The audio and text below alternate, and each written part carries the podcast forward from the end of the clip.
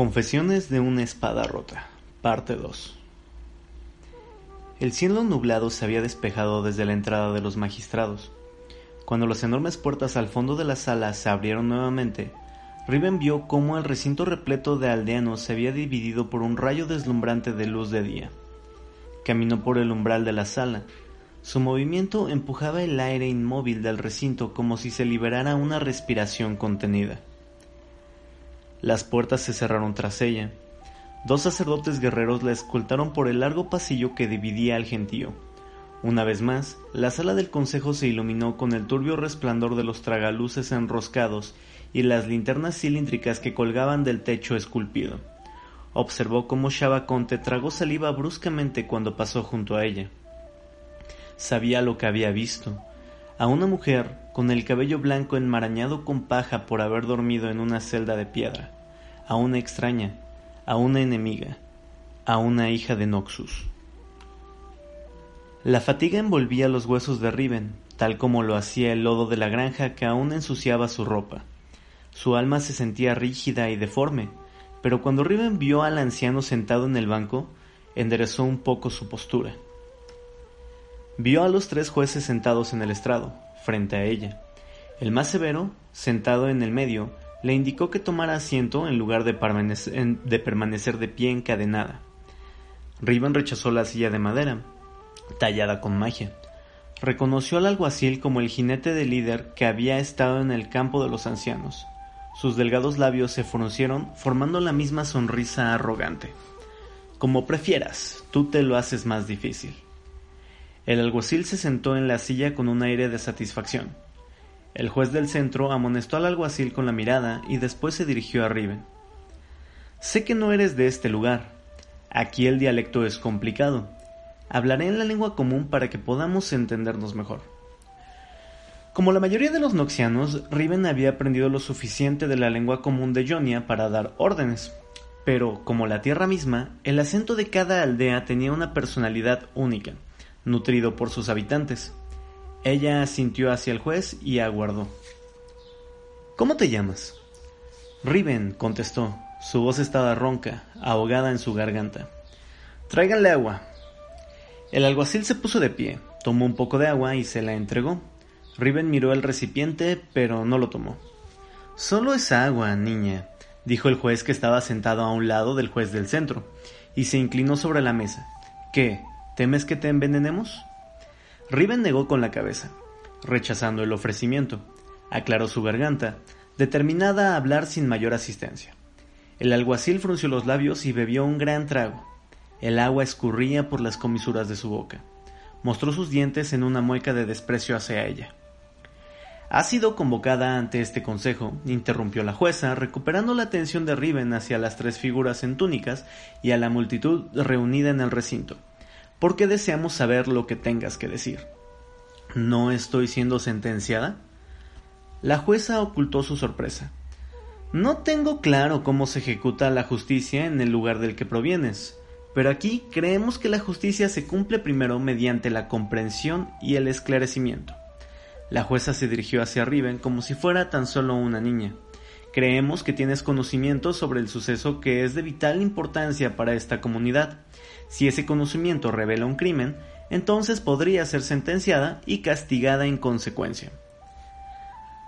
Riven dirigió su mirada desde la jueza hasta Asa y de regreso.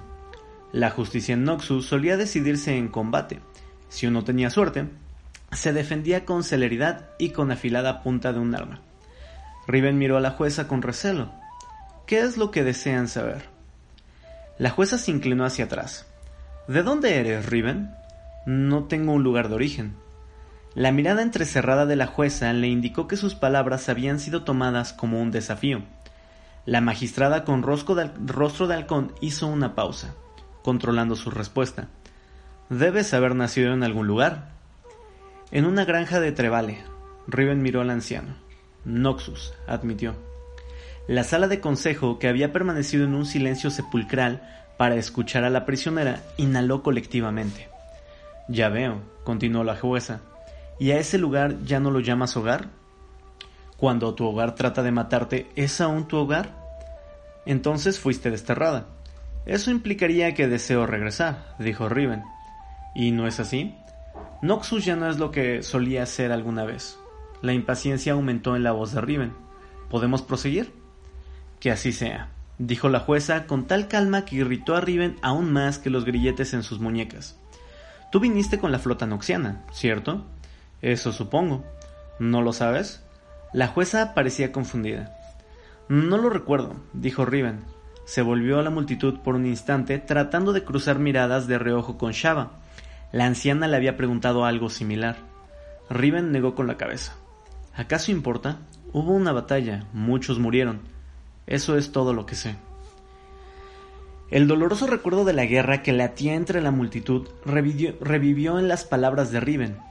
Se empujaron entre sí, sus hombros chocaron unos con otros y gritando mientras se trataban de poner de pie todos al mismo tiempo. Alguien arremetió contra ella. ¡Basura noxiana! Mi hijo murió por tu culpa. Un mohoso canicel voló por los aires y golpeó el cuello de Riven. El jugo fermentado y su pulpa resbalaron por la parte de atrás de su camisa. El olor a podrido impregnó el ambiente, pero Riven no permitiría que el aroma de la muerte la transportara a ese lejano momento. Cerró los ojos y dejó que su respiración saliera de entre sus labios partidos. Con eso, la multitud estalló. Riven sabía cómo se interpretaba eso, que no sintió nada por lo que había sucedido a esta gente.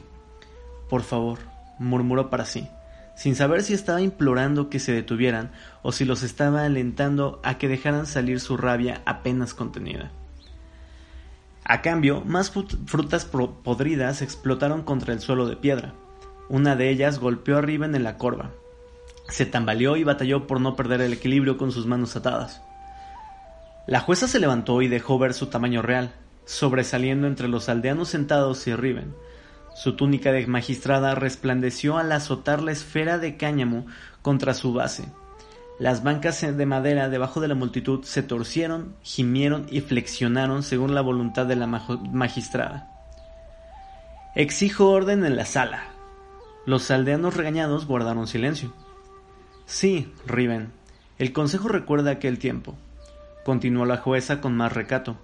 Muchos yonios y noxianos fallecieron. ¿Y tú? Esa era una pregunta que acechaba a Riven. ¿Por qué ella había sido perdonada cuando otros no?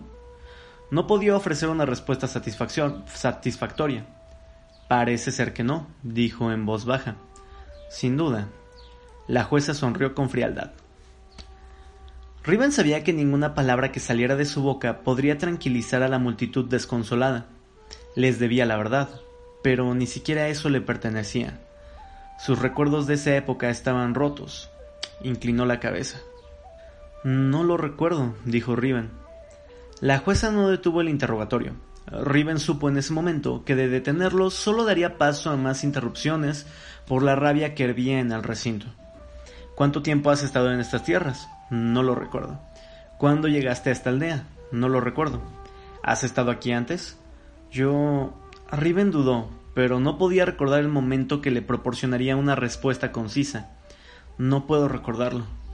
¿Conociste al maestro Souma? El nombre despertó algo dentro de ella, el recuerdo de un recuerdo, confuso y nítido al mismo tiempo. Algo la atravesó. El enojo inundaba el lugar vacío donde alguna vez vivió su pasado. Había sido traicionada. Ella había traicionado. No puedo recordarlo, gritó Riven con frustración. Los grilletes de sus muñecas se sacudieron. La guerra acaba con muchas cosas, dijo la jueza, intentando calmar las cosas. Algunas no las podemos ver. Bajo esta aclaración perdió un poco de fuerza la pelea de Riven. No puedo recordarlo, dijo más tranquila que antes. La jueza asintió. Hay otras personas que tal vez puedan decir lo que tú no, no logras recordar. Riven miró al anciano desplazarse lentamente al banco de los testigos dispuesto frente a los jueces. Los dedos del anciano temblaron al acomodar algunos vellos descarriados de sus pobladas cejas. Asa Conte, dijo la jueza pacientemente. Opa, gracias por compartir su conocimiento con nosotros el día de hoy. El anciano asintió. ¿Conoce a esta mujer a la que llaman Riven? preguntó la jueza. Sí, contestó el anciano acudió a nosotros al inicio de la temporada de lluvias pasada. ¿A nosotros? A mí y a mi esposa, Shaba. La jueza levantó la mirada hacia la señora Conte, quien se encontraba incómoda en la banca al frente de la sala. La jueza señaló a Riven.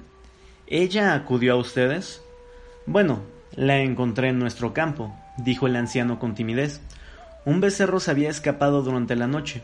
Al amanecer fui a buscarlo. En su lugar la encontré a ella.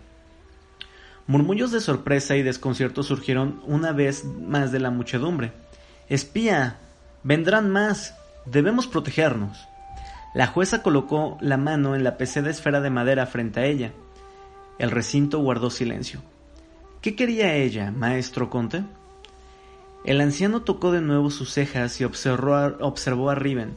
Su mirada suplicaba ser perdonado.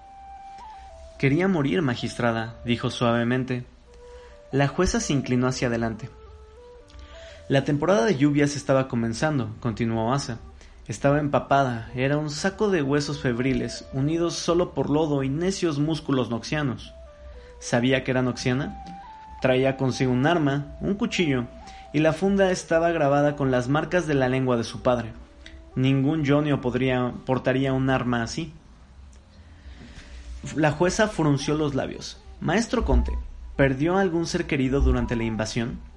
Sí, magistrada, contestó el anciano. Observó a su esposa. Dos hijos. ¿Qué hizo con la mujer? El anciano inhaló profundamente. La llevé a casa con Shaba, dijo.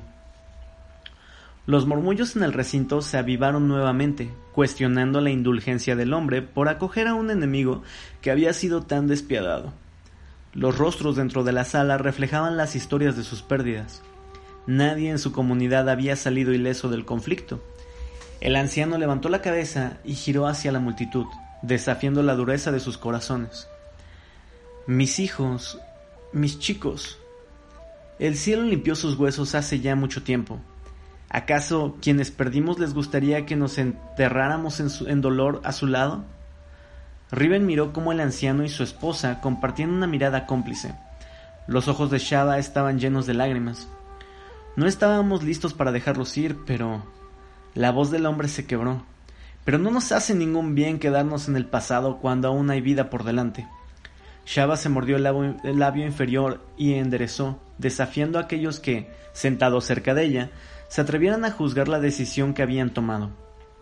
Asa evitó las miradas de la multitud. Se sentó en dirección a la magistrada. El banco crujía debajo de él. Fueron tantas las muertes que no podía soportar la idea de una más, explicó. La aseamos y le ofrecimos lo que teníamos en señal de paz.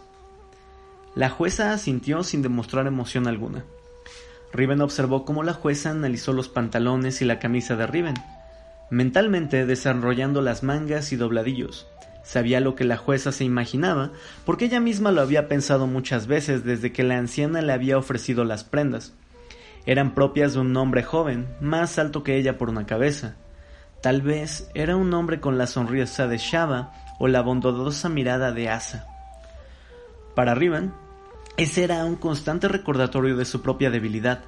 Había pasado tantos años viviendo o muriendo por la fuerza de Noxus, y Riven había aceptado su oferta frágil de esperanza había permitido que la vistieran y había querido formar parte de lo que pudo haber sido una familia. Cuando recobró fuerzas, ella quiso trabajar en el campo, siguió hablando el hombre. Mi esposa y yo somos viejos, aceptamos la ayuda. ¿Ustedes, su esposa, no temieron por sus vidas? La chica no quiere tener nada que ver con Noxus, odia a Noxus. ¿Eso les dijo? No, contestó el hombre. No dijo nada sobre su pasado. Shaba le preguntó alguna vez y ella no contestó. Vimos que eso la lastimaba, así que no volvimos a preguntar. Si no dijo nada, entonces, ¿cómo infiere sus sentimientos acerca de su lugar de origen? El maestro Conté secó sus viejos ojos.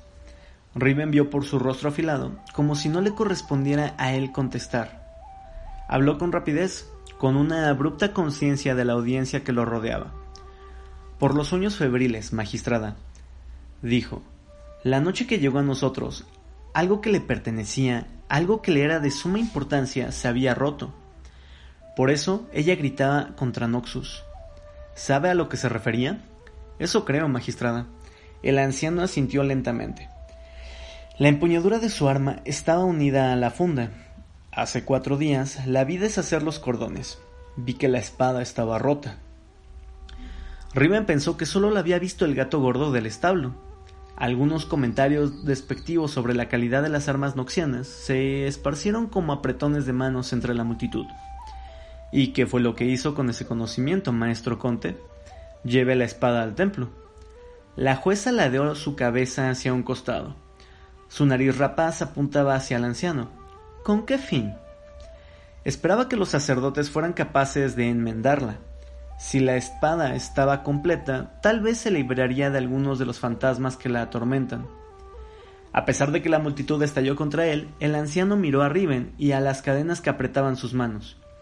Tal vez conseguiría un poco de paz en el presente. Gracias, maestro Conte, por compartir su conocimiento con el consejo, dijo la jueza mirando fríamente a la congregación para exigir silencio. Su declaración ha terminado.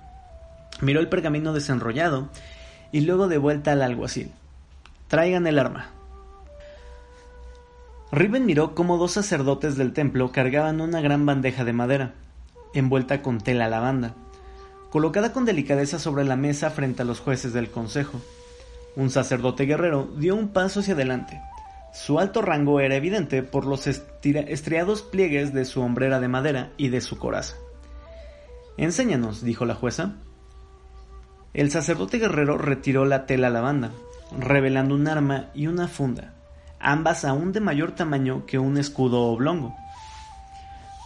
La funda estaba grabada por los fuertes golpes de los noxianos, con ángulos y cortes difíciles en contraste evidente con la escritura fluida de Jonia. Pero fue la espada la que captó el interés de los jueces. Una espada tan pesada y gruesa que parecía capaz de romper el brazo bien entrenado de un sacerdote del templo al levantarla, por no hablar de la delgada muñeca de la chica encadenada frente a ellos. De hecho, cuando Riven vio el arma por primera vez, pensó exactamente lo mismo. Ahora, en vez de una espada sólida, el arma estaba fragmentada en piezas enfurecidas, como si garras monstruosas hubieran arañado y atravesado la carne metálica. Las cinco piezas más grandes habrían sido letales por sí mismas, pero al estar dispuestas en tela jonia, igual de rotas, eran aterradoras. La jueza miró a Riven. ¿Esta arma te pertenece? Riven asintió con la cabeza. Supongo que, al estar dividida en tantos fragmentos, es un poco difícil blandirla, se dijo la jueza a sí misma. Surgieron risitas de la multitud. El sacerdote guerrero intervino, incómodo. Esta espada está hechizada, magistrada. Los noxianos pusieron magia dentro de la espada. Se escuchaba un gran disgusto en su voz. Riven no sabía si la jueza estaba escuchando al sacerdote, pues solo asentía distraída. Su mirada analizaba el arma, hasta llegar al lugar que Riven había, sabía que encontraría. El espacio vacío que tanto se había esforzado en llenar. La nariz de halcón de la jueza se frunció. Le falta una pieza. Un joven adepto del templo se acercó nerviosamente ante la sala del consejo. Adepto, ¿es esta el arma que el maestro Conte presentó al templo? preguntó la jueza principal. Sí, magistrada. ¿Fuiste tú quien alertó a esta corte? Sí, magistrada. ¿Cómo sabías que esta arma sería de nuestro interés? Riven observó cómo el adepto se limpiaba las manos en las largas mangas de su túnica. Estaba pálido, al borde del desmayo o de vomitar en el suelo de piedra. Adepto, insistió la jueza. Soy un lavador de huesos, magistrada. Las palabras salieron del joven. Sus manos colgaban como la cera de velas derretidas. De los maestros. Una vez que sus cuerpos son abandonados, yo los tomo y los preparo. Estoy familiarizada con las labores de un lavador de huesos, adepto. ¿Por qué esta arma te concierne? La espada es la misma. Un momento de confusión pasó por el rostro de la jueza, el mismo aturdimiento invadió a la muchedumbre, pasando de persona en persona con miradas de perplejidad. Sin embargo, Riven sintió una oleada de inquietud reptar sobre su piel. Me refiero a que cuando preparé los huesos del maestro Souma, después de su tiempo para el templo, la explicación irregular del adepto provocaba que muchos empezaran a perderse. En vez de continuar, sacó de un pliegue de su túnica una pequeña bolsa de seda y comenzó a deshacer los apretados nudos con sus largos dedos. Sacó de la bolsa un fragmento de metal y lo levantó. Este metal, magistrada, es el mismo de la espada rota. El adepto abandonó su lugar y se acercó a la jueza. Ella tomó el fragmento de la mano estirada del hombre y lo giró entre sus dedos. Incluso a la distancia el metal parecía similar al de la espada rota. Riven se atragantó con su propia respiración. Ahí estaba la pieza de su pasado que había buscado y que había perdido la esperanza de encontrar jamás. Ahora todo estaba a punto de tomar forma, iluminando un rincón oscuro y olvidado de su mente. La culpa que Riven tenía y que enterró profundamente comenzó a salir a la luz. Riven se armó de valor sabiendo lo que ocurría. ¿Dónde encontraste esto? preguntó la jueza. El adepto aclaró su garganta. En los huesos del cuello del maestro Souma. La sala del consejo se quedó sin aliento. ¿Y no lo trajiste antes? Los ojos de la jueza se entrecerraron al concentrarse en su objetivo. Lo hice, dijo el adepto, intentando desesperadamente mirar hacia cualquier dirección que no fuera el sacerdote guerrero que se paró junto a la espada rota de Riven. Pero mi maestro me dijo que no era nada. La jueza no tuvo ningún problema en mirar fijamente al sacerdote guerrero. Acércate, le ordenó. Le dio el fragmento de metal mutilado al sacerdote guerrero. Colócalo con el resto. El sacerdote guerrero miró al adepto, pero acató las órdenes que recibió. Se acercó, a la espada de Riven y en el último momento se dirigió a la jueza. Magistrada, hay magia oscura en esta arma. No sabemos qué revelará este fragmento. Procede. Las palabras de la jueza no dejaban lugar a discusión. El sacerdote guerrero dio de nuevo la vuelta. Todos los ojos de la sala del consejo vieron cuando tomó el fragmento de metal golpeado y lo colocó muy cerca de la punta de la espada rota. El arma no reaccionó. La jueza dejó escapar un pequeño suspiro. Sin embargo, Riven no apartaba la vista del anciano y de su esposa. Sabía que su esperanza solo duraría un momento más. Había sido débil al aceptarla, al creer que había algo en este mundo para alguien tan roto como ella. Su alivio ante su fugaz inocencia fue lo más doloroso de todo. Dolía porque Riven supo en ese momento que la buena concepción que tenían sobre ella era una mentira. La verdad sobre su pasado era más filosa y más dolorosa que cualquier cuchilla. Riven escuchó a la espada zumbar. Por favor, dijo. Forcejeó para ser escuchada entre el revuelo del recinto. Forcejeó contra sus ataduras. Por favor, deben escuchar. La vibración incrementó. Además de escucharse, podía sentirse. Los aldeanos entraron en pánico, empujándose y arremetiendo contra los demás. La jueza se puso de pie rápidamente. Sus brazos se estiraron, hacia la mesa de madera en la que estaba la espada rota. El borde de la mesa comenzó a crecer y a enroscarse. De la madera brotaron nuevas extremidades verdes sobre el arma, pero Riven sabía que esa magia no sería suficiente. ¡Al suelo! ¡Todos! gritó Riven pero el sonido de la espada era más estruendoso que su voz, de todas las voces, conforme el arma alcanzaba su punto álgido. Después, en un instante, el poder explotó en una descarga de energía rúnica y madera fragmentada. Una ráfaga de viento derribó al suelo a todos los que estaban de pie. Desde el suelo, los rostros de la multitud se enfocaron en Riven. Los labios de ella estaban fríos y sus mejillas sonrojadas. Los fantasmas de su mente, todos los recuerdos que había enterrado estaban llenos de vida y aparecían uno a uno ante ella.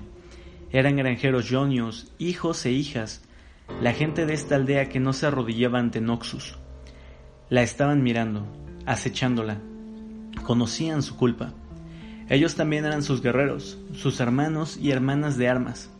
Se habrían sacrificado por voluntad propia por la gloria, la gloria del imperio, pero ella les falló los había guiado bajo el estandarte de Noxus, un estandarte que les había prometido un hogar y un propósito. Al final, fueron traicionados y abandonados, todos ellos eliminados por el enfermo veneno de la guerra. Ahora, estos fantasmas estaban de pie entre los vivos, y los espectadores del recinto habían sido derribados por el poder de la espada. Los aldeanos lentamente se pusieron de pie, aunque Riven seguía en aquel valle de hace tanto tiempo. No podía respirar, la muerte sofocaba su nariz y garganta. No, esto no es real, se dijo a sí misma. Miró a Asa y a Shaba, y ellos la miraron también. Dos sombras se pararon cerca de ellos, una con los ojos del anciano y otra con la boca de Shaba. La pareja de ancianos se sujetaron entre sí, se estabilizaron y se pusieron de pie, ajenos al pasado mortífero que los rodeaba. Dieda, dijo la anciana. Ante eso, Riven no podía contener más su culpa y vergüenza. Yo lo hice. Las palabras salieron de la boca de Riven con un enorme vacío. Aceptaría su destino a manos de esas personas, dejaría que la juzgaran y respondería por sus crímenes. Yo asesiné a su maestro, les dijo, sin aliento. Su áspera confesión llenó el recinto. Los asesiné a todos.